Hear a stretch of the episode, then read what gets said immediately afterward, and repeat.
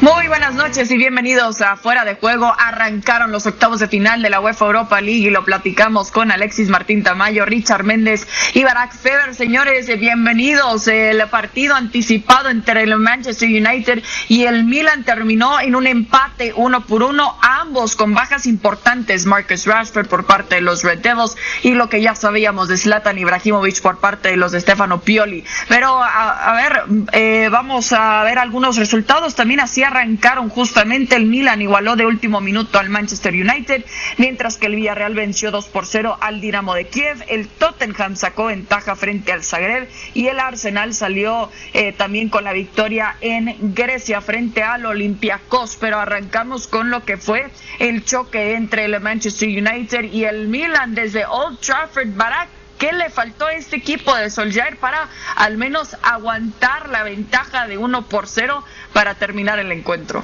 ¿Qué tal, Chris? Saludos a Alexis y a Richard. Pues varias cosas. Eh, le faltó ambición antes que nada para, ir por más, para en el segundo tiempo no darse por bien servido con el 1-0, que por cierto mantuvo hasta casi el final, pero ese casi es la gran diferencia entre ir al partido de vuelta con una eliminatoria cómoda y no. Le faltó no cometer errores absurdos, pero absurdos, infantiles, difíciles de, ver siquiera, ya, ya, no hablemos de digerir, como la falla tremenda de Maguire eh, pegado a la portería, la falla no tan grotesca, pero también con la portería abierta de, James, la falla del portero Henderson en el mismo gol. Tuvo sus, ocasiones, pero pocas. ¿no? No, no tuvo la ambición, no tuvo la actitud, no tuvo el carácter que sí tuvo un Milan al que no solo le faltaba Ibrahimovic, le faltaba Revic y le faltaba Romagnoli y le faltaba Benacer y le faltaba Tonali que entró de cambio y le faltaba Teo Hernández y le faltaba medio equipo más, ¿no? Yo, yo, yo, cuento hasta siete titulares base, ¿no? En el equipo de Stefano Pioli, pero no es la primera vez que, que el Milan reacciona ante las adversidades, ante muchas bajas importantes y estructurales y aunque el Manchester United tuvo las mejores ocasiones de gol y las desaprovechó, eh, el Milan hizo a grandes rasgos mucho mejor partido. Claro, y considerando que, le anularon también un gol al Milan, Richard, eh, con esto que dice Barak, entonces pensando eh, en el partido de vuelta, ¿qué es lo que debe hacer este equipo de Pioli? Que, te pregunto, llega con ventaja, ¿no? Sí, totalmente. Hola Cristina, Alexis, Barak. Pues sí, llega con la ventaja de haber empatado como visitante, de haber rescatado un partido donde el rival lo dejó crecer a este Manchester United.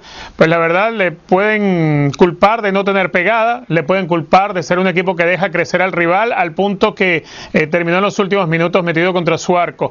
El Milan ahora en esta situación pues eh, le va a bastar sacar el resultado del 0 a 0, pero obviamente tiene que salir a proponer. Si lo hizo en en condición de visitante seguramente lo va a hacer. Y el Manchester United tratará de asumir algunos riesgos porque ya demostró que no es un equipo que sepa defenderse bien, que sepa cerrar espacios, retrocedió demasiado, le permitió al Milan no solamente compartirle la tenencia de la pelota, sino que le permitió al Milan que fuese un equipo que cada vez que pretendiera algo ofensivamente terminara con un tiro a puerta o con un córner o con algo siempre. Esas son las dificultades que enfrentó este Manchester United y lo sabe bien Pioli. Eh, tiene todos los mecanismos, tiene el equipo con el cual poder hacer las cosas y terminar de cerrar eh, todo el mandado en casa para verse acomodado ya en la siguiente etapa de la UEFA Europa League. Un equipo del Milan que me parece a mí administró mucho mejor que el propio Manchester United. Sí, eh, eh, fue el que mejor jugó también en el primer tiempo y, y hasta que llega también el gol de Manchester United, pero bien dicen que al menos tuvo la capacidad de reacción. Eh, Alexis, ahora con, este resultado, con este uno por uno, los dos, y me refería a, a, bajas importantes en cuanto a su ofensiva, ¿no? ¿Quién extrañó más a quién? ¿El United a Rashford o el Milan a Zlatan? ¿Qué tal? Buenas noches a todos. Bueno, yo creo que el United da Rashford, porque Ibrahimovic prácticamente no ha participado en la Europa League, jugado un par de partidos y realmente para lo que está contando Ibra es para la, es para la Serie A. De hecho, eh, es verdad que es un partido grande y es verdad que, estamos ya en, una ronda muy avanzada de la, de la Europa League, en los octavos de final, pero tradicionalmente eh, ni los equipos ingleses ni los equipos italianos le han dado mucha importancia a esta competición. Lo digo porque a lo mejor, incluso estando disponible Ibra, Hoy no habría jugado Rashford, probablemente sí, porque lo ha venido haciendo en los últimos partidos de, Europa League y por eso yo creo que es al que más han echado en falta. Hoy yo creo que hemos visto el fiel reflejo de lo que son estos dos equipos esta temporada. Eh, por un lado, un Manchester United colgado de, Bruno Fernández que, puede hacer algo histórico. Para mí ha sido, para mí ha sido, ah, estaría en el once ideal de la, de la Champions League en la fase de grupos y al camino que va va a estar también en el once ideal de la, de la Europa League de esta temporada, porque la verdad que tanto en la eliminatoria con la Real Sociedad como lo que ha hecho en el partido de hoy, con ese, ese, pase, impresionante que le ha dado a Diallo, que además además no es lo mismo meterle un gol así a un portero de metro sesenta que uno que mide casi dos metros como, como Donnarumma. Pero bueno, es la genialidad del United que es capaz de lo mejor y de lo peor en un mismo partido. Le hemos visto caer derrotado de forma grotesca en la Premier League y poco después ganarle a un City que llevaba 21 victorias consecutivas. Ese es un poco el reflejo de este Manchester United esta temporada, que lo mismo le mete 5 al Leipzig como que luego va a Estambul y pierde, y pierde allí y se le van todas las opciones de la Champions. Y hemos visto también lo que es el reflejo del Milan esta temporada, un equipo que pelea mucho, un equipo que nunca se rinde, un equipo que está hasta el final eh, intentando en el caso de evitar la derrota, pero incluso en algunas ocasiones en la Serie A, en esta temporada, en los últimos minutos ya le hemos visto no solo evitar la derrota, sino incluso conseguir la, victoria. Es un equipo muy peleón y es un equipo que tiene mucho mérito y hoy creo que ha merecido el, empate. Creo que es, justo el, resultado, incluso a los puntos. Yo creo que el Milan habría sido, habría sido mejor, ha tenido más remates, ha tenido más, más acercamientos al área, ha tenido más ocasiones de, de gol. Pero bueno, para los aficionados este es un gran resultado porque nos depara un partido de vuelta que va a ser espectacular. Definitivamente tuvimos ya una probadita de eso en este partido de ida, pero ahora veamos cómo le fue al equipo de José Mourinho de Special One también en los octavos de, de final de ida en la Europa League frente al Dinamo Zagreb. También, Barak, en general, ¿cómo viste lo que presentó eh, José Mourinho eh, en, en la ofensiva y que usó Gareth Bale en los últimos minutos también del encuentro? Sí, sentó a Carlos Vinicius, que venía siendo el delantero de la competición y, además venía haciéndolo bien, porque en Premier League no tiene ocasiones. Y está claro que fue a, aprovechar que la eliminatoria podía quedar resuelta ahora, ¿no? Y, no ir a sufrir a Croacia. Pone a Harry Kane y Harry Kane gana la, eliminatoria. Eh, yo creo que se le da poco cariño a Harry Kane, se le reconoce mucho, pero me parece que no tanto al nivel que, que se echa a la espalda este equipo una y otra vez. Hoy, hoy no juega un gran partido el Tottenham, pero Harry Kane sí, ¿no? Harry Kane está ahí cuando se necesita, anota por doble tanda. Y bueno, Mourinho sigue administrando en estos últimos partidos bien. Eh, Dele Alli vuelve a ser titular en Europa League cuando parecía que estaba ya totalmente marginado. Bale, como comentas, venía jugando muy bien. Hoy recibe descanso, entra para el segundo tiempo. Y, vamos a ver, eh, yo, yo, yo veía al Tottenham con muchas posibilidades de tener un mes de marzo como el que está teniendo, porque hay que ver su calendario. Honestamente ha sido muy, muy eh, a modo y, lo está aprovechando, que hay que hacerlo. Pero yo todavía no me fío, ¿eh? no, no, no, es un Tottenham a mí que me llene el ojo para nada, pero claro que le alcanza eh, para Europa League y, seguramente tendría que alcanzar más allá de los cuartos de final. ¿Tú tampoco estás eh, muy convencido todavía, Richard, de que realmente sea capaz de algo bastante importante en estos momentos en la UEFA Europa League, el Tottenham? Yo la verdad que no, porque es que además las mismas dudas que le he visto en el campeonato local se las he visto en la UEFA Europa League. Está bien, hoy tiene un rival muy cómodo, por decirlo de alguna manera, más uh, aún que, de a ratos el Dinamo Zagreb pues se, atrevía a ser un equipo, no sé, osado de a ratos, pero igualmente es un rival que logra maniatar bien el equipo de José Mourinho. Sigue siendo obviamente la presencia de Harry Kane alguien que te va a intimidar en el área, puedes tener siempre alguien como Dele Alli, que es otro de esos jugadores que de pronto no se les termina de creer lo suficiente. Eh, hoy lo que, mm, lo que hace Hyun Min Son marcando lo que ya nos conocemos del jugador surcoreano, marcando esa diagonal, pegado a la banda, pero a veces aparecía por adentro en un par de oportunidades, se cambió con el jugador argentino y aparecía por la derecha, pero sigue siendo un Tottenham Hotspur que a mí no me termina de convencer de que vaya a ser protagonista como para lograr el total éxito en esta competencia. José Mourinho es la clase de técnico, Cristina, que trata de llevar eh, las competencias personales dentro de la cancha, fomentar la competencia para que el jugador se repotencie y trate de ser eh, mejor que el que tiene que eh, compartir con él esa lucha de titularidad en una posición determinada. Eso termina por llevar las relaciones personales dentro del vestuario al borde. Le pasó a Mourinho en el Madrid, le pasó en el Inter, le ha pasado en el Porto. Eso permite también que el equipo pues crezca, crezca de a ratos. Yo ese crecimiento esta vez no se lo logro notar al Tottenham Hotspur.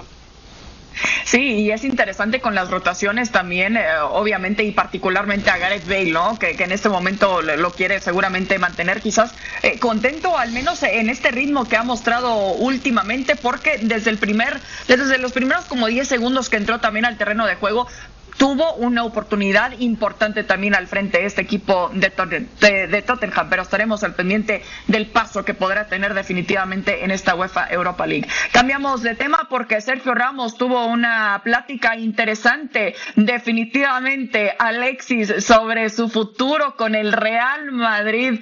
Escuchamos antes a Sergio Ramos y lo platicamos. Bueno, eh, sí que es cierto que se generan muchas preguntas, mucha incertidumbre por todas las, informaciones que, salen, pero al final a mí me gustaría hoy poder decir algo, pero no tengo ninguna novedad, no hay nada nuevo, por lo tanto todo sigue igual. Eh, solo pensaba en volver después de la lesión, intentar terminar la temporada de la mejor manera posible, intentar aspirar a, los títulos que, está, que tenemos en juego. Y de cara a la renovación, a día de hoy no hay ninguna noticia eh, que os pueda comentar hoy aquí, ¿no? Ya me gustaría, pero sí os garantizo y os aseguro que en cuanto haya alguna novedad o, alguna cosa nueva, seré el primero en, comunicarla. Pero eh, ahora mismo estoy tranquilo y solo pienso en, jugar, en volver al campo y en saborear algún título este año, que sería lo mejor para terminar el año.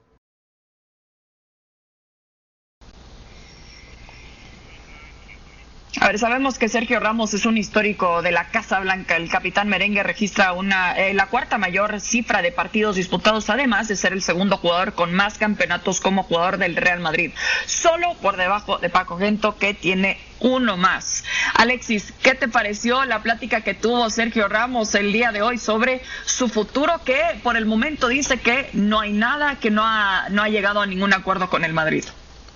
Eso te iba a decir, Cristina, que has dicho que ha sido una, una charla interesante y tal, y yo pensaba que estabas ironizando, porque la verdad que lo de hoy ha sido una cosa lamentable, pero no ha dicho nada. Eh, ha sido cuando ha llegado a casa se ha puesto el pijama y se ha metido en la cama. No ha tenido ni que darse el baño ni el masaje porque ya, ya, lo llevaba de la rueda de prensa. Unas preguntas absurdas que le han hecho. Eh, yo no sé quién estaba preguntando ahí. Me consta que han vetado un montón de periodistas. La primera pregunta ha sido oh, Sergio Ramos, eh, qué bien nada, pero hay algo en esta vida que tú hagas mal, es, eh, ha sido una cosa de verdad eh, lamentable, ¿no? Cuando tienes, cuando tienes por delante una cosa tan crucial como es la renovación del, del, capitán del, del, Real Madrid y no ha habido absolutamente nada de, de eso, ha sido todo pues, promocionar su, su documental, que yo particularmente no pienso ver, porque después de lo que han, después de lo que han hecho hoy, la verdad es que no me, no me interesa absolutamente nada. Y, y, sí, ha perdido, ha perdido la oportunidad pues de, expresarse y de decir realmente lo que está pasando Pero, Alexis, ¿por, por, qué, ¿por qué crees que, que, estamos viendo este tipo de cosas? Eh, eh, lo que platicas, que fue lamentable, ¿no?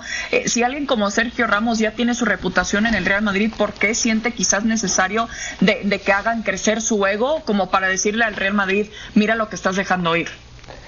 Bueno, eh, es que hemos visto, yo creo que Sergio Ramos lo que le pasa es que está muy mal asesorado. Eh, él ha elegido, bueno, pues que le represente su hermano eh, y bueno, el grupo de gente que le, que le rodea, pues quizá eh, no le cuentan las cosas o no le dicen las cosas como realmente son y a todos le dicen que sí, que está todo muy bien y que bueno, él también es una, es una persona de un carácter de un carácter muy fuerte, eh, probablemente pues tampoco le haga mucha mucha gracia que nadie le lleve la, la contraria y bueno, así le pasan las cosas que le pasan, ¿no? Ya le vimos en la, en la anterior renovación con el, con el Real Madrid, que, que bueno, se fue un día al presidente a decirle que se quería del club porque tenía una oferta de China y a, y a, las 24 horas tenía que estar en una rueda de prensa haciendo el ridículo y desmintiendo todo lo mismo, todo lo que él mismo había dicho un día, un día antes. Yo, la verdad, va a parecer que yo tengo algo en contra de Sergio Ramos porque estoy siendo muy duro esta noche con él, pero eh, tengo en contra de Sergio Ramos eh, fuera del campo. Dentro del campo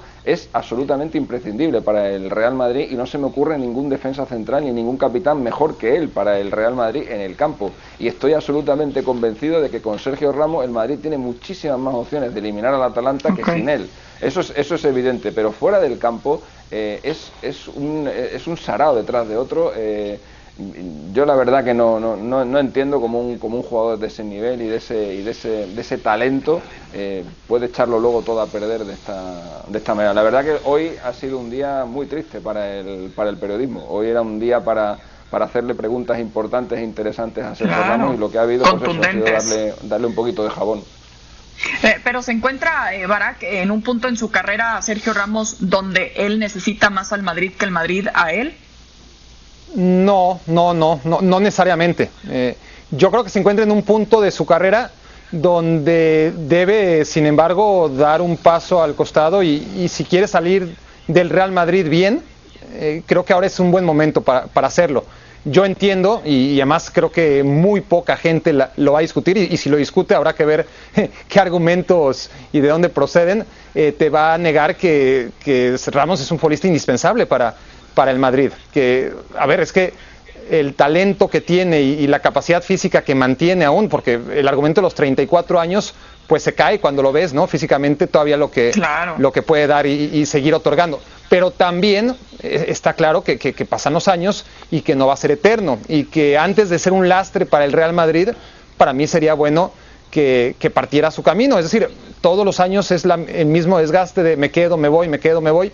Y va a haber un momento, porque además ha coqueteado con ese momento, en el que las cosas salgan mal y en el que se le eche la culpa de que salgan mal. Y ha salido mal por su culpa también, ¿eh? Es decir, eh, yo siempre lo repito, le ha dado Ramos al Madrid una lista de cosas que, que, no acabas, ¿no? Eh, tremendo, aparece en los grandes partidos, le ha dado títulos, le ha dado puntos, le ha dado muchísimas cosas y le ha quitado otras tantas también. Tampoco lo podemos ignorar. También es un jugador que ha sido inconsistente, también es un jugador que ha perdido la cabeza en, momentos cruciales, también es un, un, cabezón que, ha dejado a su equipo en la segunda vuelta sin, sin, su capitán, sabiendo lo, que depende de él, varias veces, no solamente una. Es el jugador más expulsado en la historia del equipo y, y lo podrían haber expulsado unas cuantas más si no fuera Sergio Ramos. A ver, eh, no voy a enlistar aquí, bueno, ya lo hice, eh, todo lo malo, porque además lo bueno es el triple. Pero también eh, es que no podemos tampoco, me parece a mí, endiosar a un futbolista que tiene dos caras. La, que es sumamente rentable y sigue siendo para el Real Madrid. Te estás olvidando, te estás olvidando todo lo que aporta Sergio Ramos, más allá de, las expulsiones que haya podido tener. hoy en día no hay, no hay un líder para la institución del Real Madrid que sea Sergio Ramos. hoy en día no hay alguien que tenga la capacidad de verbo para el resto, para alentar, para empujar al equipo Hoy en día no hay alguien que bese con más fuerza el escudo del Real Madrid que Sergio Ramos cuando hace un gol. tener 25 años Sergio Ramos, ¿eh? No, no, no, pero o sea, pero estamos describiendo a Sergio Ramos como un torpe dentro de la cancha y eso no es así. No, eso no, no, no, no, escucha bien, no, yo no dije un torpe, no, no, no, no, escucha bien, Richard, No hay uno en el mundo que le dé al Real Madrid lo que le puede dar Sergio Ramos. Eso no, no me lo estás diciendo, me lo estás describiendo. seguramente en la historia de, de, de, los defensas de, élite, por favor, o sea, ¿cómo va a ser un torpe? Pero me lo es un tipo que, que, así, que ha cometido torpezas. Bueno, es un tipo que no ha sido consistente, es un tipo que ha cometido torpezas, es un tipo que le ha dado muchísimo al Real Madrid, le ha dado una, una copas de Europa al Real Madrid, una, tras de otra, y, te le y también ha quitado otras tantas cosas, no, no, no, lo vamos a olvidar ahora. esas no son las torpezas de las que está hablando Para que se le caiga la copa se le puede caer a cualquiera. Las torpezas no, esa, fue una torpeza. No, no, pero eso es, una, eso, es un, eso es una anécdota, que se te caiga una copa, eso es, eso es una tontería. Eh, eh, yo creo que de lo que está hablando Barak es de lo mismo que estaba hablando yo antes, el comportamiento de Sergio Ramos, eso que dices tú que nadie besa el escudo más fuerte del, que, el del Real Madrid que Sergio Ramos, yo lo pongo en duda. Yo creo que la Lo pones en duda, lo pones en duda. Mira, hasta cuando Mourinho se fue de la cancha, cuando Mourinho se fue de la cancha, ¿quién se quedó dirigiendo desde afuera? No fue Ramos, no es el tipo que, tiene más coraje en ese equipo no, una cosa es el coraje y otra lo de besar el escudo. Yo por besar el escudo entiendo amor por el club y yo te garantizo que yo creo que lo tiene. yo creo que lo tiene. no te digo, no te digo que no lo tenga, pero pero has dicho que nadie lo besa más fuerte que él y yo te garantizo que hay no menos de ocho jugadores si tanto lo tuviera, no, estaría actuando como dice Alexis fuera del campo, ¿eh? Y que respetan más el club que Sergio Ramos, porque hoy por ejemplo ha vuelto a tener otra falta de respeto con el equipo. En ningún momento en todas las conversaciones que ha tenido ha hecho ni un gesto de cariño hacia el Real Madrid. De hecho ni siquiera lo ha nombrado. Es más, le ha tirado una andanada a su presidente. ¿Estará molesto eh, con, el presidente por el tema de la renovación o es que hay que entender ese lado también? pero vamos a ver, vamos a ver, que decía, que decía Barak que está Sergio Ramos con 34 años en un momento de forma espectacular. Evidentemente mejor que nosotros tres está, incluso Cristina no, pero que, pero que nosotros, pero que nosotros otros tres está, sin Yo también Me incluyo. Pero también te voy a decir una cosa, también te voy a decir una cosa. El hecho de que Sergio Ramos tenga la edad que tiene es lo que ahora está haciendo, por ejemplo, que lleve casi dos meses lesionado. Eso. Y eso, Sí. Claro. con esta- eso con esta edad, eso con esta edad es más probable que con 28 años. De, de hecho, yo con 28 años no le recuerdo ninguna eh, lesión tan larga a Sergio Ramos como esta. Sí. Por tanto, Pero eso que tiene Real que ver con lo que ha sido la discusión, eso que tiene que ver. Aunque- porque el Real Madrid, y te explico cuál es el- lo, que, lo que tiene que ver, el motivo principal de la discrepancia entre Sergio Ramos y el Real Madrid para su renovación es la duración del contrato. Sergio Ramos quiere que le den tres años y el Madrid tiene una norma inquebrantable que para jugadores de su edad las renovaciones no pueden ser nunca de más de un año. De hecho, por eso Pepe, estando todavía en plena forma y siendo vigente campeón de Europa, se tuvo que ir del Real Madrid porque no le daban más de un año. A Sergio Ramos, por lo que es y por lo que ha significado, porque es el capitán, han tenido con él la deferencia de ofrecerle dos años, rebajándole, eso sí, como a todo el resto de la plantilla, un 10% por el tema del, del COVID.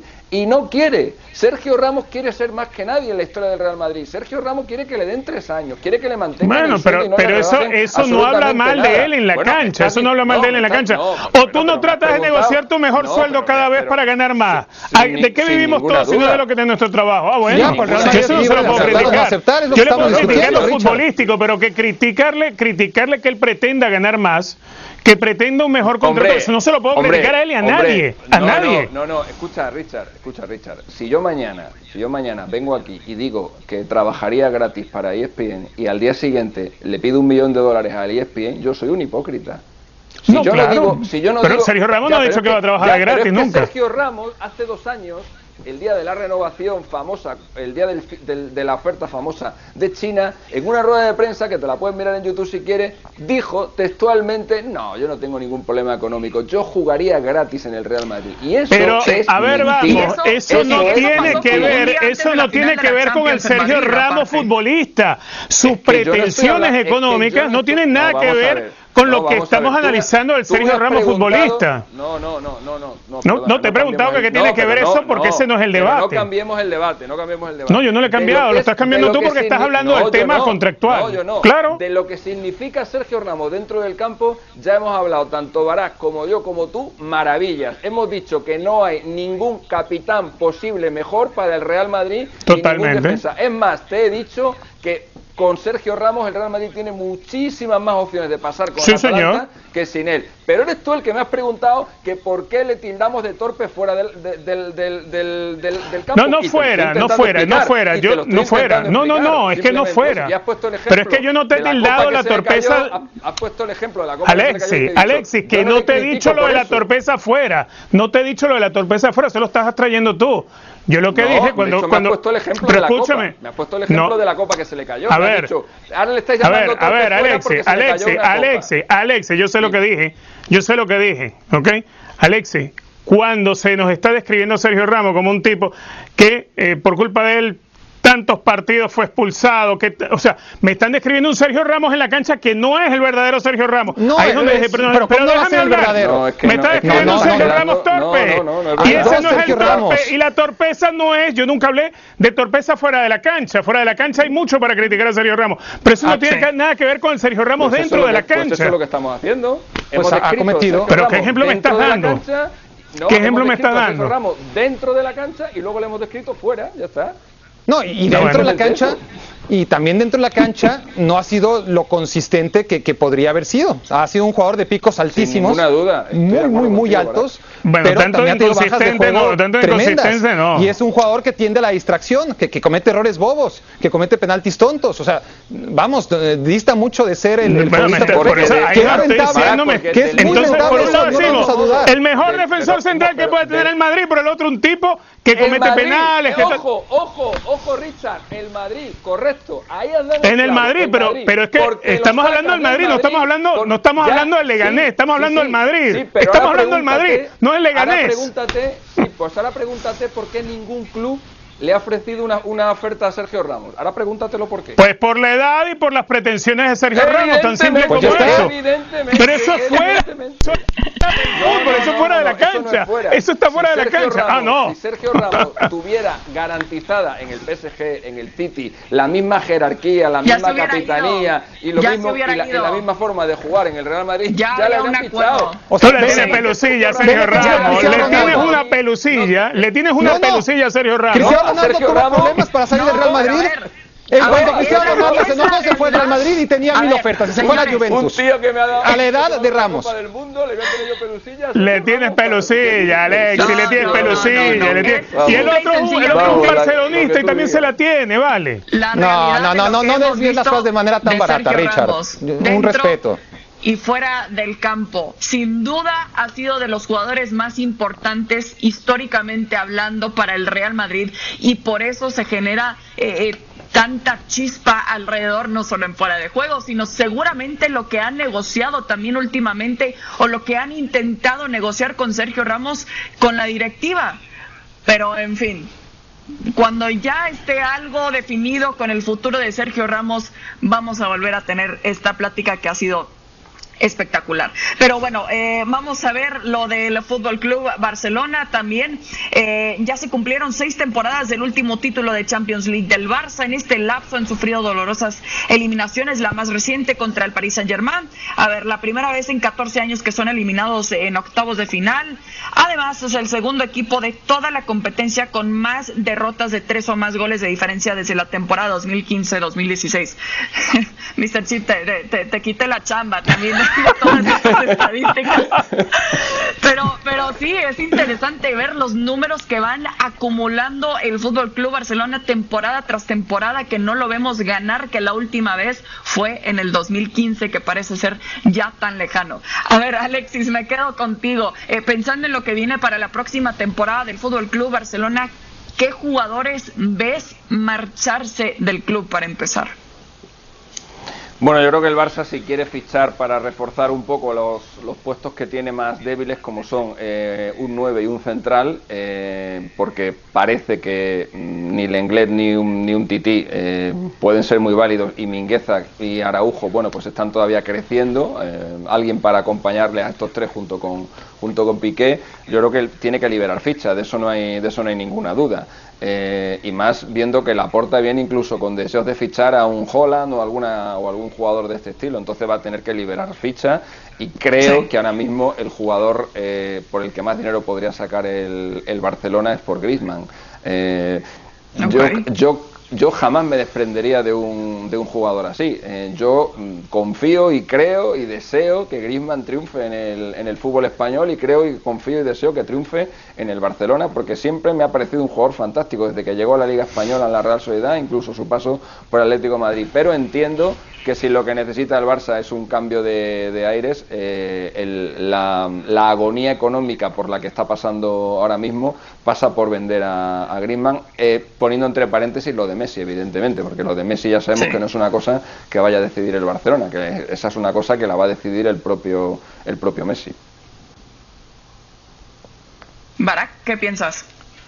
Pues que lo primero que necesita es un entrenador ¿no? Eh, y a partir de ahí veremos qué es lo que debe hacer el Barça en cuestión de altas y bajas. Eh, el Barcelona no había estado en un punto tan bajo y seguramente este es todavía bastante más bajo que aquel Barça que, que deja Rijkaard después de dos temporadas muy malas y en el que llega un nuevo entrenador y decide adiós Ronaldinho, adiós Deco, adiós Eto. Y bueno, Eto al final, a pesar de la intención inicial de Guardiola, se queda y, gana la Champions y, y acá ha sido muy importante, pero es una persona que, conforme a su idea de juego, tiene que tomar esas decisiones, ¿no? ¿Quién se va para apostar?